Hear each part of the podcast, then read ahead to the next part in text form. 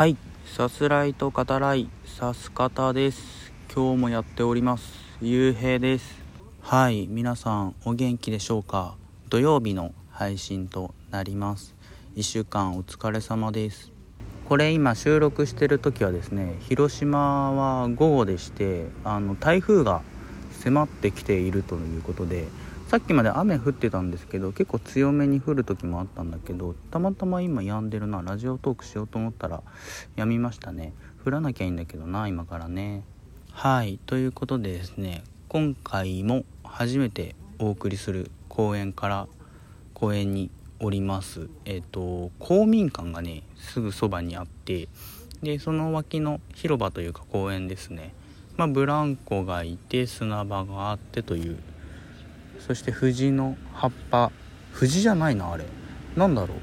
ちょっと植物の名前わかんないけど。まあ屋根の上に葉っぱがどさっとね乗った、えー、休憩スペースもあったりして。そういうところに今います、えー、今回お送りする回とあと後日というかね、えー、お送りするアニメ86の回をこの公園からお届けしようと思います。公民館はですね僕これまあ地元にある公民館なんですけどここでねあのそろばん教室に僕小学校の時通ってたんですよね。そろばん教室っていうのがあるんですよ。まあそろばんねやってみて後に何かのためになったかというとそれは申し訳ない。先生には申し訳ないけど分かんない。それは分かんないんですけどあのね別に算数とか数学に強くなったわけでもないし小学校かな。ちょっとあったそろばんの授業で誰よりも早くねもう高速ですよ。高速で正解を当てたっていうね。その1回だけかな。あの良かったことといえばね。別にそれでさみんなから「おお」ってなるわけでもないしなんか何だったんだろうなみたいな。承認欲求も満たされない。うん。あの先生との触れ合いが良かったっていうね。そんな思い出 ですね。そろばん教室通ってたけど。うん。まあ何になるかってねその時考えてみなかったし、まあ、正直何もならねえんだろうなと思いながらやってたけどまあまあでも行ったことはね通ったことは良かったと思いますね。はい。あのライブをラジオトークでやらせてもらうようになりましてあのライブだとコメントをねいただけるいただくねこともあるんですけどあのコーヒーを入れたりねしながら ASMR 的に、まあ、楽しんでもらえたらいいなと思ってやる回とかあってライブで。でその時もコメントいただいたりするんですけどあの本当にありがたいことなんですよね。でそういうことって僕まあ当然と言うべきか今までないから初めてのことなんでうんすごいなんだろうだろう出会いっていうのをすごい感じるし他のラジオトーカーさんねもうすごい方が聞いてくださってるみたいな 後で分かることとかもあったりして。でですねえっ、ー、とこの前一人でゆるく雑談させてもらったんですけどライブで。でその時にあのこれお名前出さない方がいいのかな？出していいのかな？ちょっと今は出さないようにしておきますかね。あのコメントいただいた方がいて野球の話で盛り上がったんですけどその方はその九州に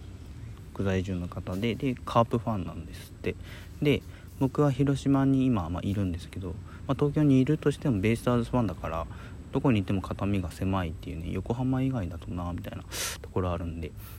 でまあそのね肩身狭い野球ファン同士みたいなねそういう触れ合いがあってすごいそれも楽しかったんですけどまあそういう話をねそういう機会があったんで今回は横浜 d n a ベイスターズ我がと言ってもいいね。我が横浜 d n a ベイスターズについてお話ししようかなと思います。以前ねあの西俊久の回でちょっとね触れたかもしれないですけど今回はベイスターズチームでチーム単体で、えー、お話ししようかなと思います。まあ、どの角度から話すかっていうのもあるんですけどその前のホエールズでしたよねみたいなそういう話をしてもいいんですけどまあ僕がファンになるきっかけとファンになってからのお話をした方がやっぱりいいかなと思ってそういう感じで話していきます。で僕はやっぱりその西俊久選手があの大好きだったので西さんが横浜にま移籍するわけですね。2007年です。でその2007年からベイスターズファンになったんですけどあのねやっぱそれまで西さん巨人にいたんで僕がね応援しなくても巨人は勝つわけですよ。あの誰も応援しなくてもね巨人は勝つ。すごいアンチ発言だけどでもねあのベイスターズはやっぱそうはいかなかったんですよね。あの日産が移籍してあベイスターズかと思って応援するようになったんですけどやっぱりねチームが勝てないわけですね。2007年はそれでも4位だったんだけどそっからやっぱ最下位最下位と続くわけですよ、まあ、いわゆる暗黒時代とねファンの中でも呼ばれる時代に今突入もう本当に突入する時期でかつその暗黒時代を、まあ、僕も経験したわけですけどファンとしてね。なかなか勝てない時代ですね。正直ねちょっと日産どころではないというかこのチームやべえって最初思いました。正直言うと。それまで巨人を見てるから横浜を見るとねあやべえっていう風にちょっと思ってしまったんですよ。だからそっからね西さんももちろん応援するけどあの西ホームラン打てとか盗塁決めろとかヒット打てってもちろん思うんだけどそれ以前にそのチームが勝たないとダメだっていう風に僕はだからねそのチームの勝利っていうのをファンとして、えー、巨人のいた西さんが巨人にいた頃は分かんなかったけどファンとしてそのチームの勝利を応援するチームの勝利のために応援するっていうのをベイスターズファンになってから僕自身発見して気づいて、まあ、その喜びにね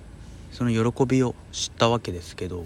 まあ、2008年からね最下位が続く中で暗黒時代と呼ばれ、まあ、ベイスターズね横浜銀行って揶揄されたりねあの横浜高校より弱いなんてねバカにされたりまあしてたわけですよ。DNA に親会社がね移るまでは。それまでは TBS だったんですけど TBS 時代っていうのはまあなかなかねこれまあファンの人みんなそうだと思うけど歯がゆくてあの梶球団社長っていう、まあ、球団社長の方がおられたんですけどちょっともう亡くなってねしまったんですけど、えー、ベイスターズ唯一の両親と呼ばれた方ですね。その現場以外ではその梶さんが唯一の希望だみたいなフロントもちょっとどうなんだろうみたいな TBS もね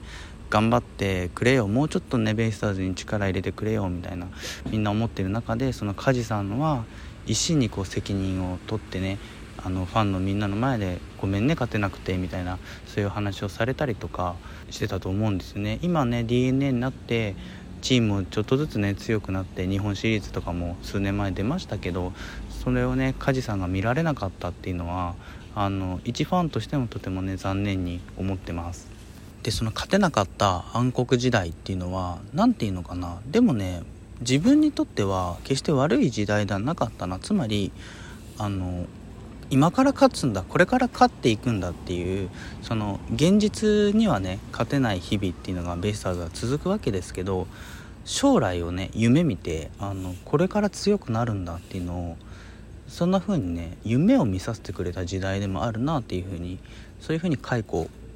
したりすることもできますね。打つ方はねあの野手陣は結構調子良かったんですよ。どの試合も点はね比較的取れてたとように思います。暗黒時代からね。あの内川がいましたからね。まだ若手だった内川がね。首位打者取ったの覚えてます？横浜で。3割7分3厘かな。当時の右打者最高打率ですよ。今もそうですよね。うん、右打者最高打率の取って、まあ、首位打者を獲得したのは内川がねあの横浜にいた時ですからね皆さん。覚えてますか？怒ってる。なんか知らんけど怒ってるっていうね。なんだそれって感じですけど。もうね懐かしいですね暗黒時代はね。TBS 時代懐かしい。ユニフォームもまあダサくてね。ダサかったな。うん、そんなことを話してたら10分ぐらいもう経っちゃいますね。今回はあれですね。TBS 時代のだから DNA ベイスターズじゃないな。横浜ベイスターズ時代でちょっと終わりそうな感じがしますね。このまま話していくと確実にこぼれてしまうから今回は横浜ベイスターズ編みたいな感じでお話しさせてもらいます。あのベイスターズは今後も多分喋り続けるんであの1年間もっとねスパン短い感覚であのチームっていうのは変わり続けますからあのいつでもお話できるし、まあ、していこうと思いますので、はい、野球ね好きな方も聞いてくれたらありがたいですしね、はい、今後も話していきます。ということでベイスターズちょっともうちょっとだけね続けていきますけど。まあピッチャー陣はねやっぱり投げては打たれ投げては打たれでしたね。その打たれる中でだんだん抑えることを知っていってこれからエースにねなっていくんだって期待をね込めた選手も本当にたくさんいます。これファンの人みんなそうだと思うし、まあ、実際に選手の方々もものすごく頑張ってプレーされてたとは思うんですけど夢を見てはねああやっぱりうまくいかないなっていうそう現実をね痛感させられる日々ではありましたね。でもそれだからこそ一生の重みというか今日は勝ったっていう喜びがすごくあったそんな時代でしたね。あのカープね3連覇しましたけど昔はハマスタでねファン同士であのカープベイスターズ俺たちこれから強くなろうなみたいなそんなねファン同士声を掛け合うそんな時代もねあったんですよ。っていうねお話をしてたらそろそろ12分なので今回はここまでにさせていただきます。最後に覚えてなかったら思い出してくださいね。怒ってる。